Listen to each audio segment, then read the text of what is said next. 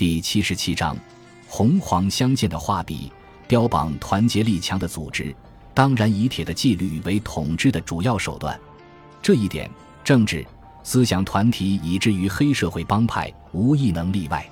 违反纪律的人，唯有接受无情而惨烈的制裁这一条路。这样的私刑大多在山林中举行，这是因为在尸体的处理上较为方便的缘故。挖个洞埋起来就一了百了，这不是很省事吗？现在的交通网可以说是四通八达，任何偏僻的乡下地方以及山里都有车道，所以实在太方便了。下来。到了适当的地方，就叫刑将接受私刑的可怜的牺牲者从车上下来，然后带到不容易被人看到的地方，接着便是就地处刑，而后埋进土里。这里是兵库县丹波路山中黑社会帮派之一的种本帮，正要依照帮规举行一次私刑。即将被处刑的是一个叫做高田的帮内分子，他是从京都被带来的，为了不让他在车里挣扎乱叫。弟兄们逼他服下了安眠药，这个安眠药的量是计算好的。来到车子和人迹稀少的山路时，他就会刚好睡醒。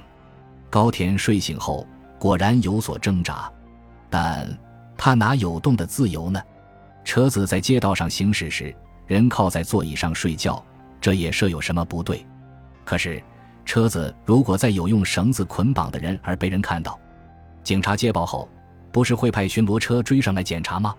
所以这些人是在来到山里以后才把还在睡着的高田绑起来的。我们起码应该把他的手腕和脚绑起来，这样从车窗外是看不出来的。从京都出发时，有人曾经提出这样的建议，而负责私刑的老大川崎却反对了。我们还是谨慎为妙，免得出差错。在进入山区之前，靠安眠药就管用。还是不要绑人吧，他们办事态度之慎重，由此可见。对违背帮规之人的处刑，最大的目的在于杀一儆百，因此，处刑必须要做到使帮内分子害怕才可以。服下安眠药还没有睡醒，在这样的情形之下把这个人干掉，这就太便宜他了，一点收不到私刑的恐怖效果。使用药物。只是使带人到目的地行动能顺利进行的手段而已。处刑必须在受刑人神志清醒之下进行，使其面对即将来临之死亡的阴影而胆战不已，同时为了不断加到身上的痛楚而呼天抢地。不这样，处刑就会失去意义。恢复了意识的高田发现自己被捆绑着，这一刹那他已知道这是要被带到刑场去，于是准备尖叫起来，但。在他还没有发出声音之前，很快的伸过来的一只手将他的嘴巴捂住了，堵住嘴巴，把他按倒。川崎下达了简洁的命令：用布堵住嘴巴，将人按倒在车子地板上，以便不让交叉而过的车上的人看到。命令的意思如此。开车的人叫做山本，坐在前面座位上的是三岛，后面座位上的川崎和村井分别由左右压着高田。村井听从命令，立刻将布塞进高田的嘴里，并且把他按倒在车子的地板上。你少挣扎！村井用皮鞋跟踩住高田的耳畔，狠狠地说：“被按倒在地板上的高田个子不小，因此坐在座位上的人脚不晓得该伸到哪里去好。川崎只有将膝盖抬高，双脚踏在高田的腰部上了。前面找个地方就停车吧。”看清前后有没有车子，山本，你要特别注意哦。”川崎说。开车的山本一边减低车子的速度，一边仔细看过前后，说：“现在没有问题了。”停车后，坐在前座的三岛下来就把高田拖了出去。村井打开行李箱，就取出一把用报纸包着的细长的东西，棒状的这个东西前头倒是扁平的，原来这是埋葬时要使用的铁铲。这一带的情形一点没有变，老样子嘛。川崎环视一下四周后说：“由对这地势的熟悉情形看来，他好像是在这个地方出生的人的样子。我该怎么办？半个小时后来接行吗？”司机问道。“好吧，半个小时应该可以处理完才对。”川崎回答说：“车子停在现场容易引起怀疑。”要是车号被人记住，那就更糟糕。因此，工作在进行的当，要车子到附近去转几下，等半个小时后冉来接人。车子扬起白烟就绝尘而去。三岛狠狠地推了一下高田，高田由于过度的恐惧，人几乎已瘫痪了。妈的，你不会走路吗？三岛举腿就猛然踢了一下高田的屁股，高田脚下一踉跄就往前伏倒在地面上，周围一片竹林。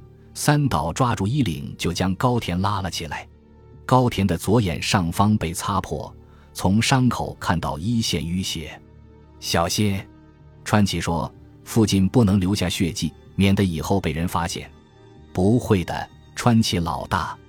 高田这个混账只是擦破一点皮罢了。穿过竹林，前面是一片林区。村井，你开始挖坑吧。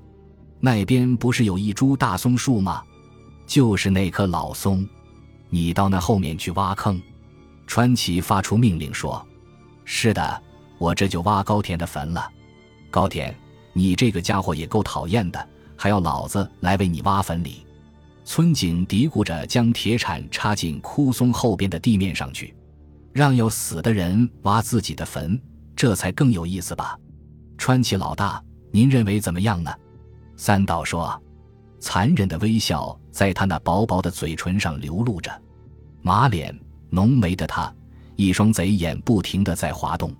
想到残忍的点子，就自己先高兴起来。他属于是这种类型的人。你们看不出他的手脚已是软软的吗？这种家伙哪有可能挖自己的墓穴呢？我们的时间有限，我们在半个小时内还得好好折磨他，最后才能埋掉。你们就算做做好事，帮他挖坟算了吧。川崎说：“是的。”三岛似乎有些遗憾的样子，央然回答说。挖就挖吧，村井这才认真的挖起来。我要你好好挖。川崎叮咛着说：“老大，您放心吧，埋人也好，埋东西也好，埋了之后不让人发觉曾经挖过土，这一点我村井是行家里。过去每次械斗之后，把装在木箱里的手枪或武士刀埋进土里，这不都是由我负责的吗？”高田看到自己的墓穴正在一点一点的加深。此刻已经面无血色，发紫的嘴唇颤抖不已。啪！一记锐利的打击声响在高田的脸颊上。川崎的手里握有一条皮带，他正是用这个东西猛抽了一下高田。川崎露出一个狰狞的微笑后，又摆出冷若冰霜的表情来。他的右脸颊上有一条三厘米左右的疤痕，这是过去和人打架时受伤留下来的。高田由于嘴巴被塞以不快，所以连呻吟声都发不出来。他睁得大大的眼睛，露出的是哀求的神色。但对这些人，无论如何哀求也得不到饶恕，这一点他自己最清楚。你们干脆一刀把我捅死吧。或许他的哀求是这样的理，但慢慢折磨、凌虐致死，这是种本邦处刑上的传统手法。高田由于私通种本邦之死对头的吉田帮，事迹败露，依据邦规将被处以死刑。高田，这里是刑场，你是无话可说的了。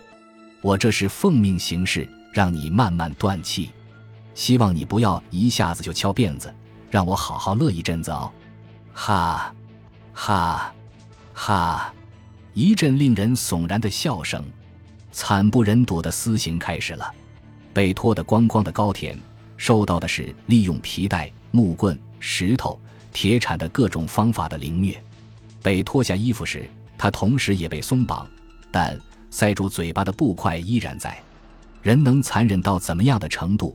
这场私刑好像在实验这一点似的。嘿，你们可不能加害他的心脏哦！川崎偶尔提醒手下说：“这当然不是对高田的体贴。”他是以这样的凌虐而得到无上的乐趣。受刑人若在他还没有过瘾之前就一命呜呼，不是太扫兴了吗？三岛的虐待狂倾向似乎变本加厉了。他将一节木棍插进高田的肛门。嘿，你们不能让他昏迷过去哦。川崎又提醒手下，受刑人昏迷过去就不觉痛苦，这样的私刑不就索然无味了吗？种本帮是以凶暴出名的黑社会帮派，就这一点而言，这三个人好像是帮里的佼佼者。由这样的人来执行私刑，应该算是最理想的人选吧？是不是昏迷过去了？把嘴里的布抽出来看看。川崎一声令下，三岛立刻为不省人事的高田抽出了嘴里的布块。呜呜，听到细微的呻吟声。没有，还没有翘辫子呢。三岛喜滋滋地说：“好戏还没有收场。”他当然为这一点觉得高兴。撑得好，我为这一点表示感谢。川崎扭歪着嘴唇说：“下面我们用哪一招呢？”嘴里的布既然抽出来了。我们来让他吃泥巴吃个饱，怎么样？感谢您的收听，喜欢别忘了订阅加关注，主页有更多精彩内容。